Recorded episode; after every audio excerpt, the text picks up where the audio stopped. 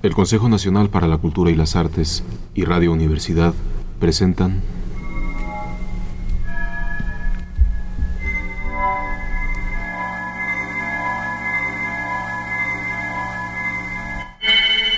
La llave del tiempo.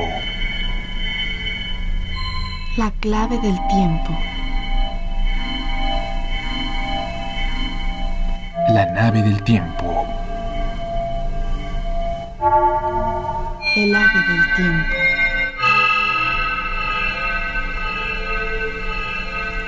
Ganarás la luz de León Felipe.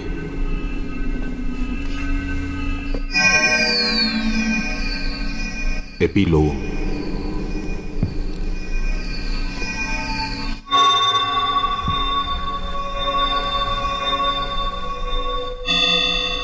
No hay más que un poeta. Los poemas impresos siguen siendo borradores sin corregir ni terminar y abiertos a cualquier luminosa colaboración.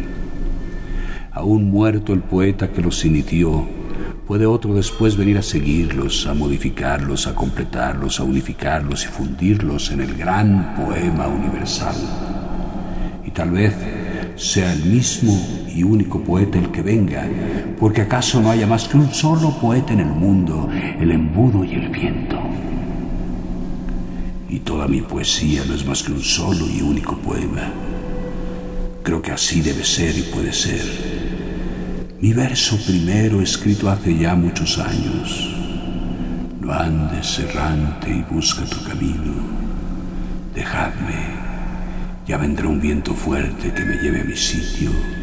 Era ya la nota de una sola sinfonía y la piedra de una estructura única que comienzo ahora a ver con claridad. En este libro hay versos míos antiguos y palabras recientes y dichas en otro lugar, moviéndose, transformándose, corriendo ahora como los ríos a la mar en busca de otra estructura, de otro sitio, de otra rima, de más amplitud y más sentido.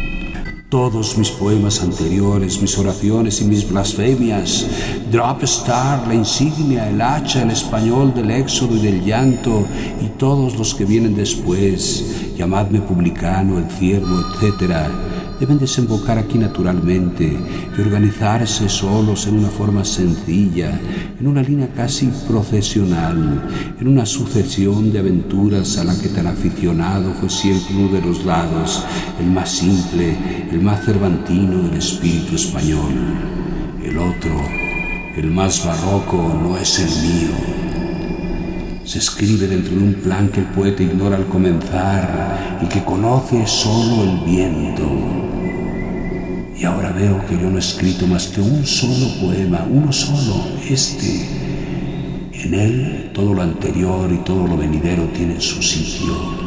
Mi poesía entera no es más que una larga fila de ofrendas dolorosas y de lágrimas recogidas por todos los caminos y parada aquí ahora en la puerta oscura de la prisión y en el ámbito mismo del infierno para el rescate orgulloso de la esclava. Me incluyo y me reitero. A veces Coloco un mismo verso y un poema completo en tres sitios distintos, pero en cada momento tiene una intención diferente. Por lo demás soy un pobre, vivo del ritornello y me repito como la noria y como el mundo. La llama, la luz es la que cambia, iluminar es repetir. Me gusta poner el mismo verso bajo distintas luces, bajo la luz del mediodía y de la estrella.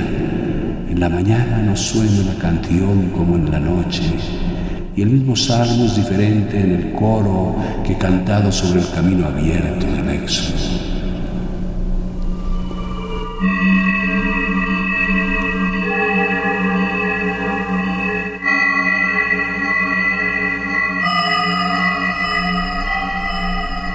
Jonás se equivoca. Me gusta ir buscando mi almendra entre las cenizas y las ruinas de las grandes cosechas consumidas de la historia. Creo que esta es mi almendra, que de aquí nací yo, que este es mi origen y mi nombre, Jonás. Quiero repetirlo y explicarme bien antes de marcharme. De todos los caminos o símbolos que he señalado aquí y que de algún modo me llevan a las fuerzas complejas, misteriosas y esenciales de la Tierra, tal vez este sea el que más coincide con mi carne, con mi vida y con mi talento.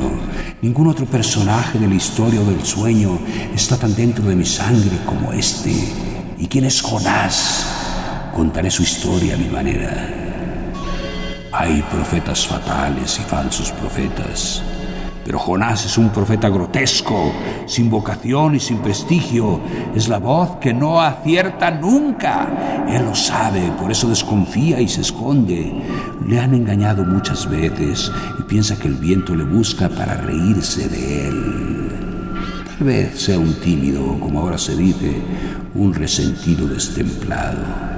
No quiere ser pregonero de nadie, ni divino, ni municipal, ni de Jehová, ni del alcalde, que pregonen otros.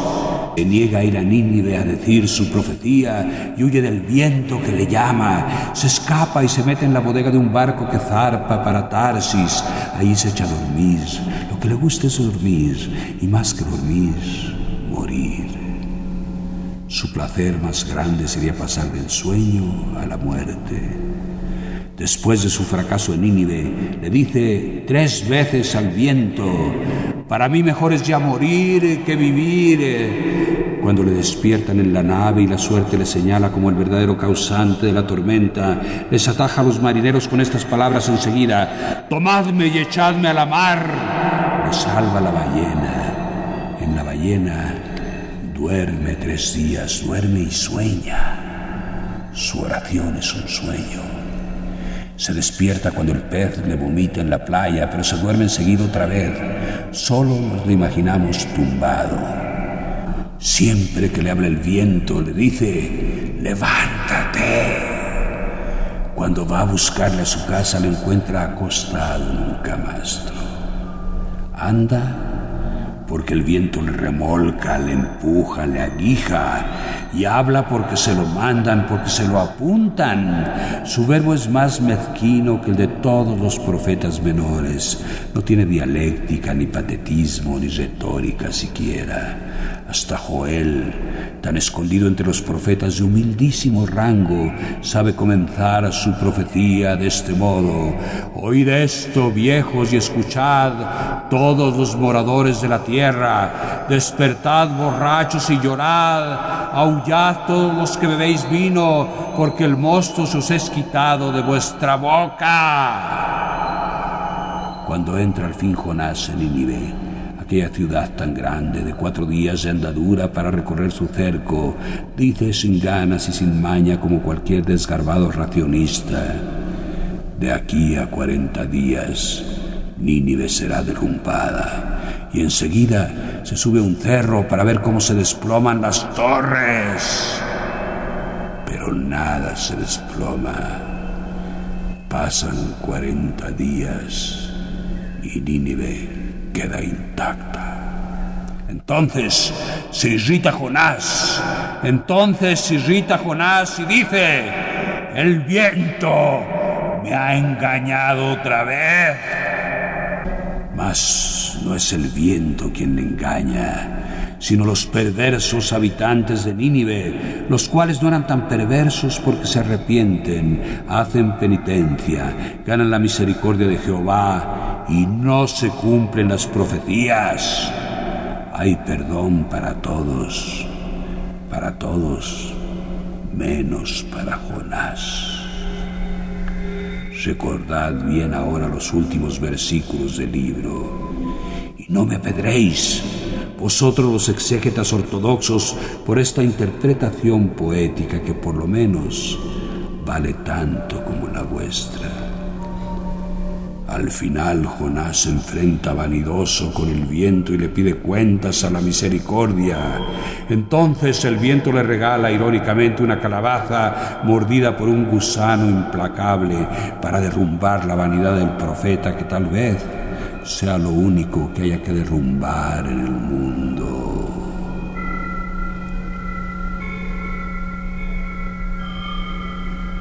Yo no soy nadie. Me acojo a mi estribillo predilecto otra vez. Yo no soy nadie. Un hombre con un grito de stop en la garganta y una gota de asfalto en la retina. Un ciego que no sabe cantar. Un vagabundo sin oficio y sin gremio. Una mezcla extraña de viento y de sonámbulo profeta irrisible que no acierta jamás. Reíos de mí, reíos todos de mí con el viento, reíos españoles, reíos. Me gusta haber dado con mi almendra me gusta saber que no soy más que una réplica, una torpe réplica, el doble de un poeta grotesco, del gran clown de la Biblia, del profeta que no acierta jamás. Reíos todos, todos, que yo también me regocijo y río. Qué alegría ver ahora que toda mi poesía no es más que el callejón torcido de los sueños, un sitio equivocado de sombras y delirio, vaho subconsciente como queríais vosotros, una pesadilla. Qué alegría saber que ahora, ahora mismo, cualquiera, tú por ejemplo, puede llegarse a mí sacudirme por los hombros y gritarme, ¡Es sonámbulo! ¡Despierta! ¡Sal de la cueva! ¡Mira la luz! ¡Qué alegría! ¡Qué alegría saber que ahora mis elegías, todas mis elegías, la insignia, el payaso de las bofetadas, el hacha está muerta! ¡Miradla! No son más que un mundo de trampa y de cortina y que cualquiera, tú por ejemplo, pueda decir al acabar de leerlas como el prólogo de una fingida tragedia shakespeariana. ¡Eh, señores! Riámonos de nuevo, que todo ha sido chanzas de juglar. Alegría que mi verso no sea sino sueño o burla. Broma, broma del viento, broma inofensiva, pura broma, veneno en broma, poison in jest. ¡Qué alegría! Pero reír ahora a todos los españoles del mundo porque me burlasteis porque me burlasteis como los antiguos ciudadanos de Nínive burlaron a Jonás. Qué alegría saber que todos habéis hecho penitencia, que os habéis vestido de esparto, que os habéis sentado a llorar vuestros pecados sobre un montículo de cenizas y que habéis ganado todos la misericordia de Dios Qué alegría veros volver a España otra vez, a todos los españoles del éxodo y del llanto, a la misma España de siempre, al mismo espejo, al mismo lago de ayer, limpio y terso ya después del torbellino y con la vieja guitarra compuesta para entonar otra vez la inolvidable, castiza y sanguinaria canción de los iberos monolíticos. Qué alegría ver que a mí también el viento me regala una calabaza mordida por un gusano implacable como símbolo de mi vanidad. Y qué alegría saber que esta vanidad era lo único que había que derrumbar en el mundo.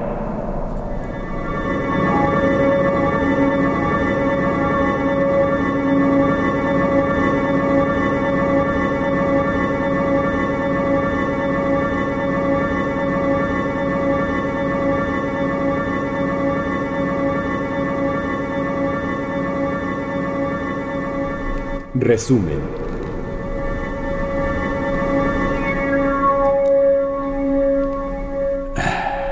Amigos, he querido escribir una autobiografía poemática, una antología biográfica.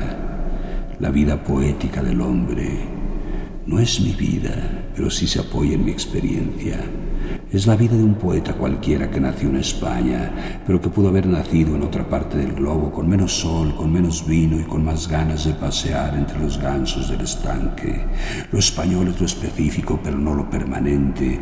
Hoy cuenta todavía y es necesario consignarlo. Mañana el género habrá devorado a la especie. A este género le han dado buscando un nombre, pero no lo he encontrado. Sé que es una fuerza sorda y una vaga conciencia llevadas por el viento. Todo ello no sé aún cómo se llama. Y este libro no es más que el afán angustioso por encontrarle un nombre. Al empezar, he levantado entre mis manos para estrangular mi orgullo el cráneo primero del hombre y le he preguntado quién soy yo. La historia desnuda me ha respondido, sin números, sin nombres y sin paños. Enseguida he pronunciado el nombre de Jonás y he dicho, seré yo el Jonás español, seré yo el recién nacido, el que acaba de dejar las entrañas. Luego he dicho más firme, yo soy el ladrón sacrílego del templo que se ha llevado el salmo, pero no soy el salmista, ni el poeta tampoco. Tal vez sea Job, y si no soy Job, mi cuerpo está lleno de lepra y mi voz de imprecaciones y gemidos.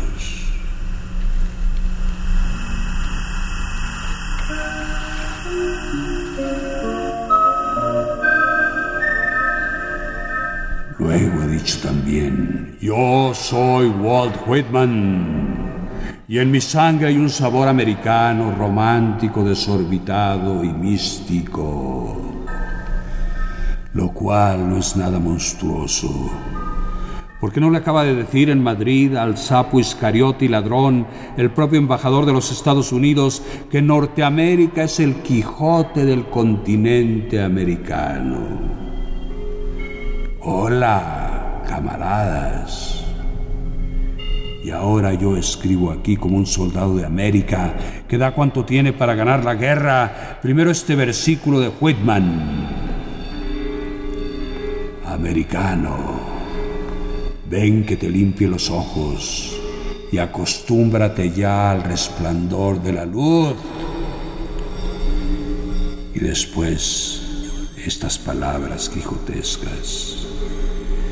La justicia se defiende con una lanza rota y con una visera de papel.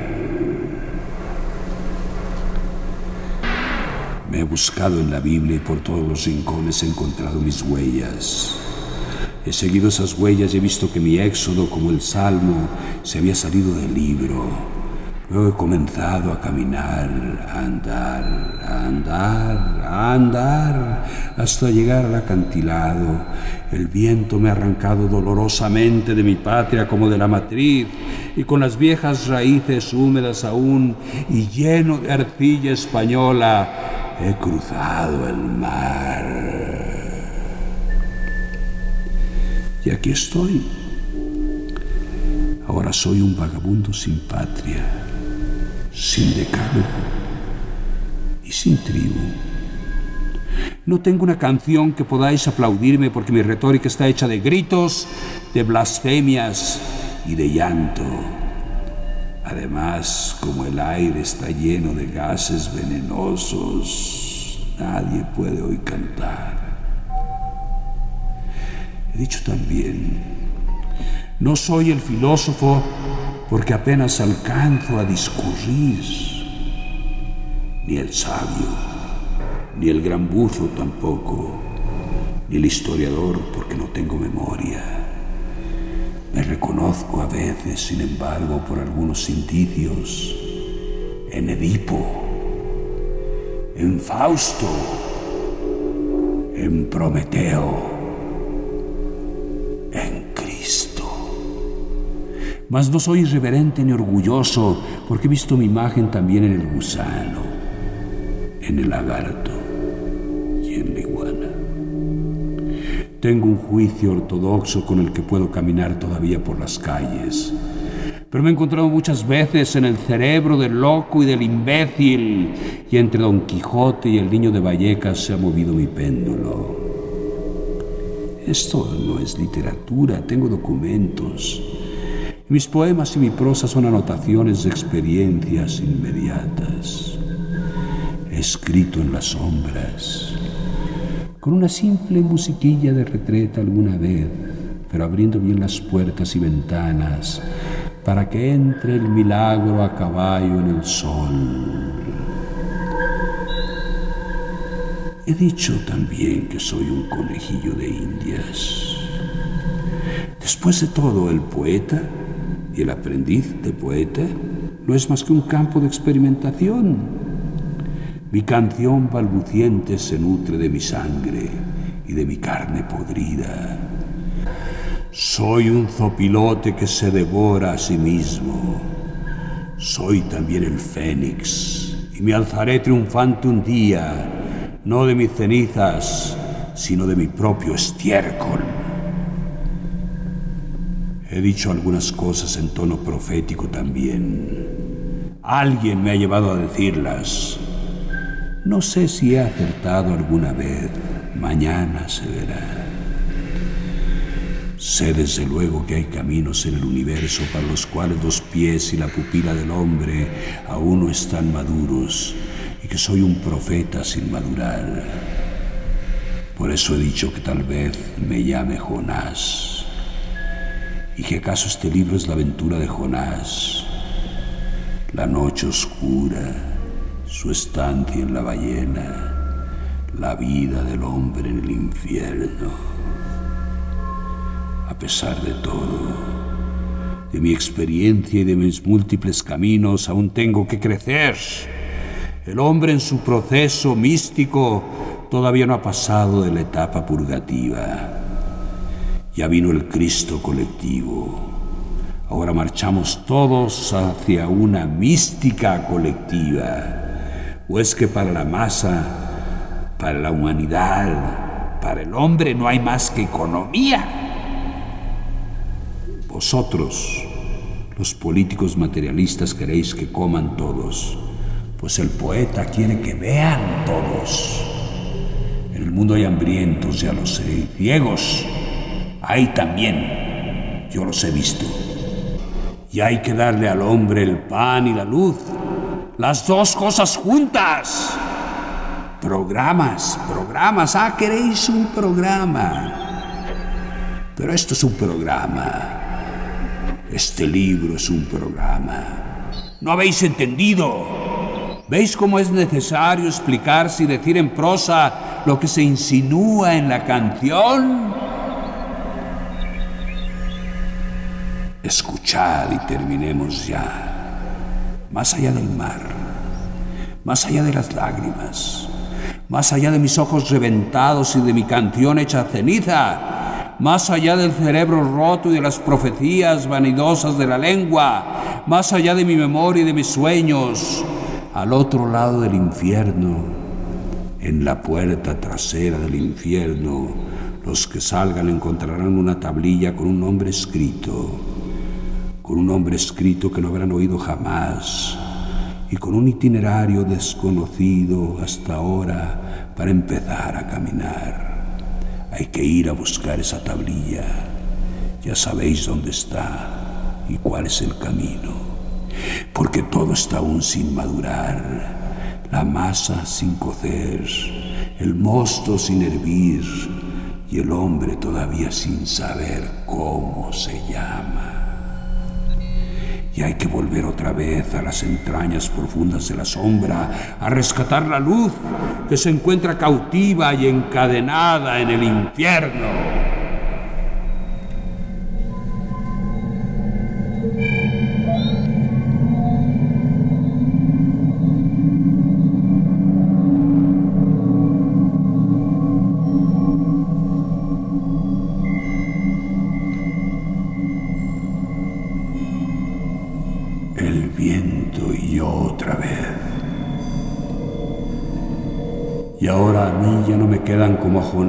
Más que estas palabras decisivas. Para mí mejor es ya morir que vivir. Yo no soy más que un sonámbulo que quiere descansar y creo que ya es hora de dormir. quiero gritar más. ¡Viento! ¡Suéltame! ¡Déjame! ¡Déjame dormir!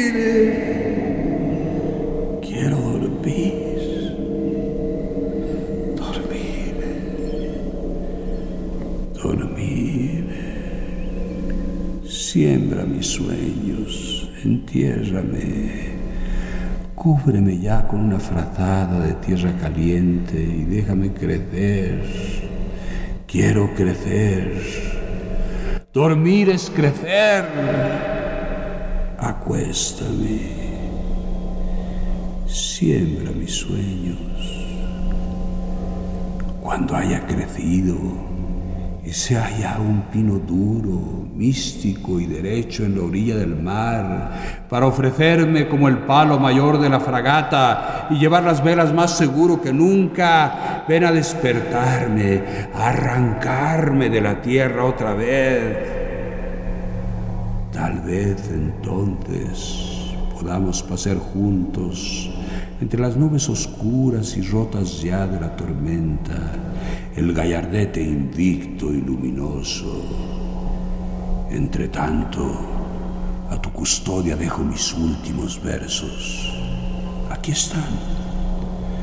Si los guardas, si los conservas, podremos comparar su amargura con la sonrisa de los que escriba mañana cuando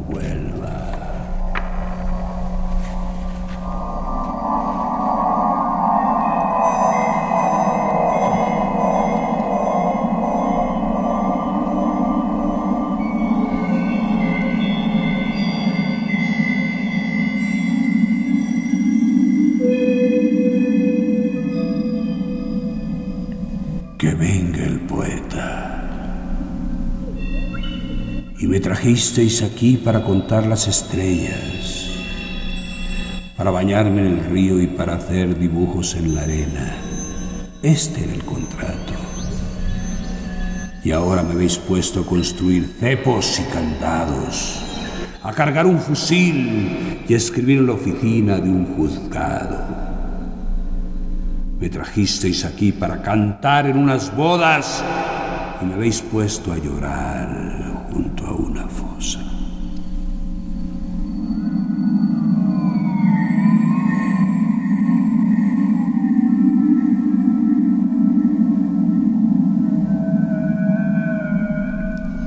El Consejo Nacional para la Cultura y las Artes y Radio Universidad presentaron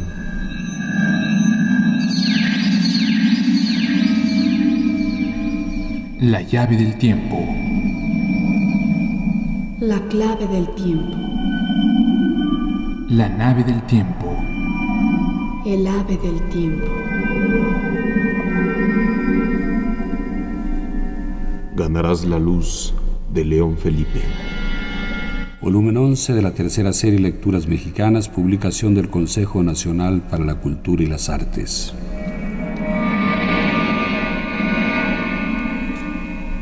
Narración, producción y dirección, Juan López Moctezuma. Música original de Manuel Díaz Suástegui y Emiliano de la Vega. Musicalización, Manuel Díaz Suástegui. Realización técnica, Carlos Montaño. Locutores, Atala Sarmiento. Eduardo Monsalvo. Armando Wilcox. y Homero Bazán Longi.